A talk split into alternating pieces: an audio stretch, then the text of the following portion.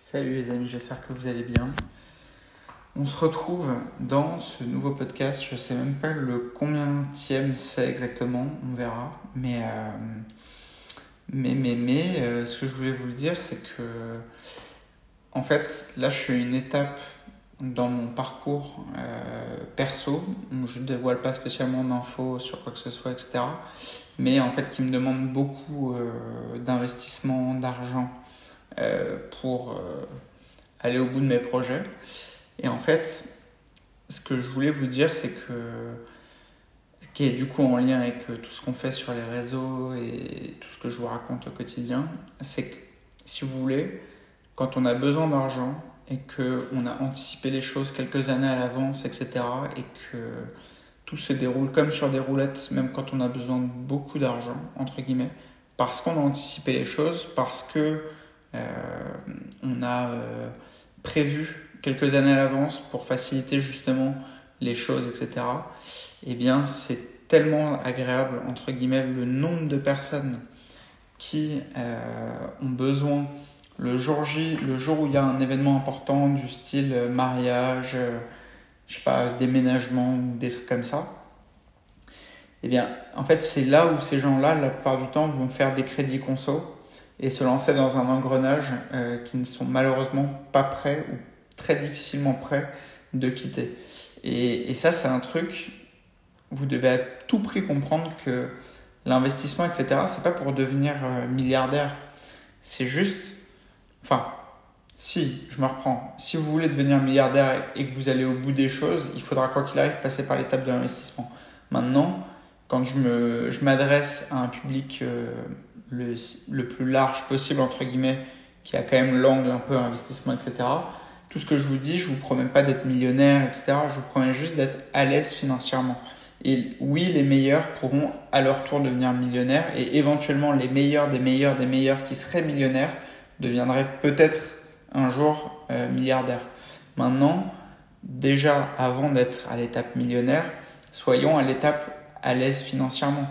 Et le fait d'être euh, prévoyant, d'anticiper les choses, d'investir, de voir les choses très en avance, je sais que j'ai un public très jeune parfois qui m'écoute.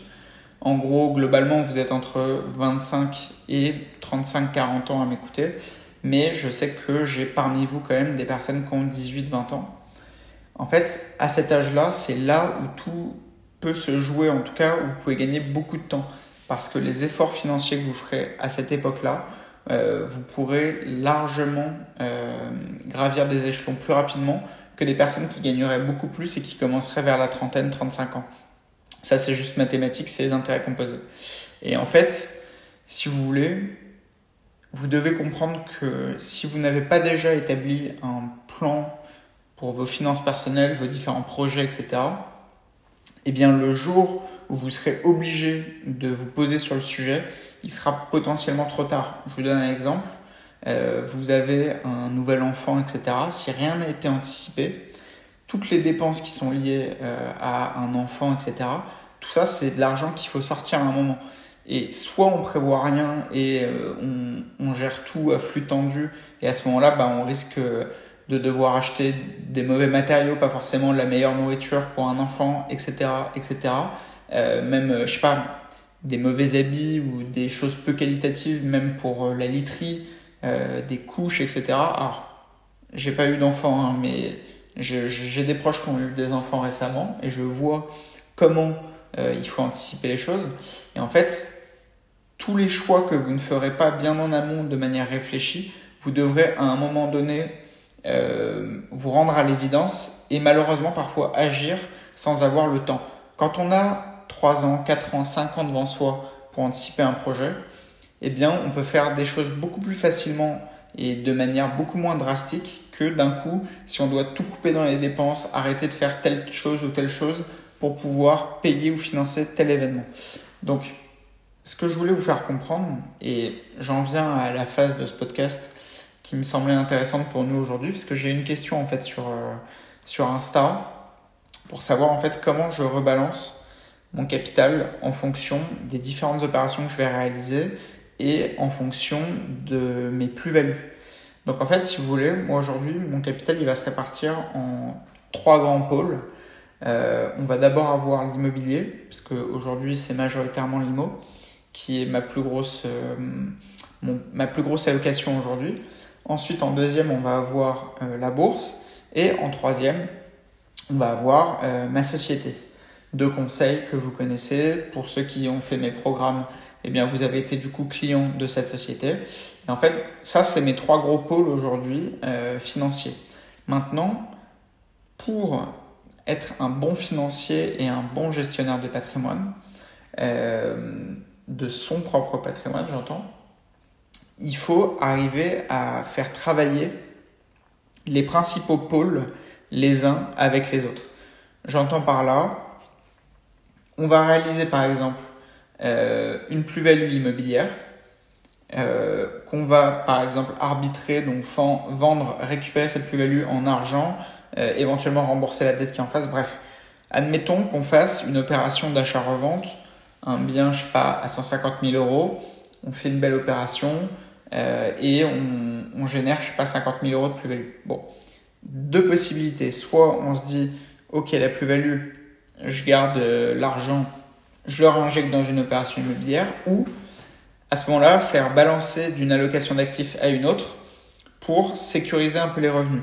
Je vous dis une bêtise, si je prends par exemple 50 000 euros de plus-value sur un bien IMO, bah actuellement je pense que le plus logique pour moi serait de répartir sur de l'investissement en bourse puisque ça va faire travailler mon capital euh, à un niveau assez élevé, euh, en moyenne aux alentours de 8-10% par an ou alors, encore mieux, faire euh, tout simplement un investissement avec ma société de conseil. Donc, je vous donne un exemple, euh, un outil CRM qui serait plus puissant que par exemple ce qu'on utiliserait aujourd'hui, eh bien, en termes de rendement sur les fonds, bah, si ça me permet d'accélérer et d'avoir beaucoup plus de clients, etc., ça me permet du coup de faire plus de chiffre d'affaires. Donc, l'investissement par rapport aux capitaux injectés peut être vraiment extrêmement intéressant et généralement, c'est là où on a les meilleurs retours sur investissement. Alors, c'est plus risqué à l'échelle du, du, monde, etc. Mais quand on maîtrise bien son business, euh, d'injecter des fonds dans sa société, ça peut être un bien meilleur investissement qu'un invest IMO ou un investissement boursier, puisqu'on peut être sur des retours sur invest de euh, bah, 3, 400, 500%, 600, 1000%. Euh, voilà, très, beaucoup plus facilement que sur de l'IMO euh, ou, euh, ou la bourse. Maintenant, pourquoi en fait c'est important de faire ça C'est que, à mon sens, on a ces trois classes d'actifs qui sont complémentaires les unes avec les autres. Quand j'ai commencé euh, à m'intéresser à tous ces sujets, pour moi, l'immobilier, c'était le point de départ. Et j'avais en tête quasiment que l'immobilier, parce que pour moi, la bourse, c'était trop compliqué, impossible si on n'avait pas fait d'études en finance, blablabla. Bla bla euh, ou qu'il fallait être extrêmement intelligent, ou que c'était très très dangereux, etc. Jusqu'au jour où je me suis formé et j'ai cru comprendre quand même comment ça fonctionnait. Mais peu importe, ce que je voulais vous dire par là, c'est qu'au départ, j'avais en tête que l'IMO. L'IMO, pourquoi? Parce que l'IMO, à partir d'un capital de 0 euros, on peut créer un capital euh, relativement important. Alors, quand je dis relativement important, c'est facilement en millions d'euros, plus difficilement ensuite en milliards. Après, j'aime bien prendre des exemples avec des très grandes échelles parce que il faut apprendre à ne jamais se fixer de limites. En revanche, euh, c'est vrai que ça s'observe même à l'échelle des milliardaires français issus de l'immobilier. Euh, c'est pas des milliardaires qui sont en dizaines ou centaines de milliards. Euh, c'est plus 1 milliard, 1 milliard 5, etc. Et j'ai bossé dans une des boîtes qui, est, euh, qui a créé un milliardaire français qui s'appelle Eric Duval. Euh, il pèse 1,5 ou 1,8 milliard, je crois. Bon voilà, c'est des belles fortunes, euh, très grosses réussites, etc. Mais ce que je veux dire, c'est qu'on est loin d'un Elon Musk euh, qui est à 220 euh, milliards. Pourquoi? Parce que les gens qui se sont faits sur d'aussi grosses fortunes, généralement, c'est finance et entrepreneuriat. Et d'ailleurs, si vous regardez aujourd'hui dans le monde le top 10 des plus grandes fortunes, donc Elon Musk est en premier, on a Jeff Bezos ensuite, et après, de mémoire, c'est Bernard Arnault, mais bon, ça, ça bouge régulièrement eh bien, sur les 9, 9 euh, sur 10, donc 90% euh, du top 10 mondial, euh, donc des milliardaires, sont issus de l'entrepreneuriat. Et le seul qui n'est pas issu de l'entrepreneuriat, et c'est la finance, c'est Warren Buffett, donc qui a plus de 100 milliards. Mais donc ce que je voulais vous dire par là, c'est que pour revenir à notre petite échelle, donc à savoir quand on part de zéro, qu'on veut créer du capital à partir de rien, l'immobilier, c'est la meilleure classe d'actifs. Ensuite, il y a la bourse qui permet de faire fructifier du capital si on le fait intelligemment. Et ensuite, il y a l'entrepreneuriat qui, qui, pareil, peut être créé complètement à partir de zéro. Moi, typiquement, ma boîte de conseil au départ, je l'ai montée euh, from scratch, entre guillemets. Genre, j'ai pas mis un centime dans, dans l'affaire, à part euh, peut-être 600 ou 700 euros de frais d'avocat pour pouvoir créer mes statuts. Mais ensuite, tout l'argent qui a été généré euh, par la société m'a permis d'investir un peu plus, etc. Petit à petit, embaucher des gens, payer de la publicité, faire des choses, etc., etc. Et si vous voulez, l'entrepreneuriat, ce qu'il y a de génial aujourd'hui avec, par exemple, Internet, c'est qu'on peut créer des business à partir de rien euh, et bah, petit à petit développer et ensuite faire travailler cet argent sur les résultats de l'entreprise que vous générerez, par exemple.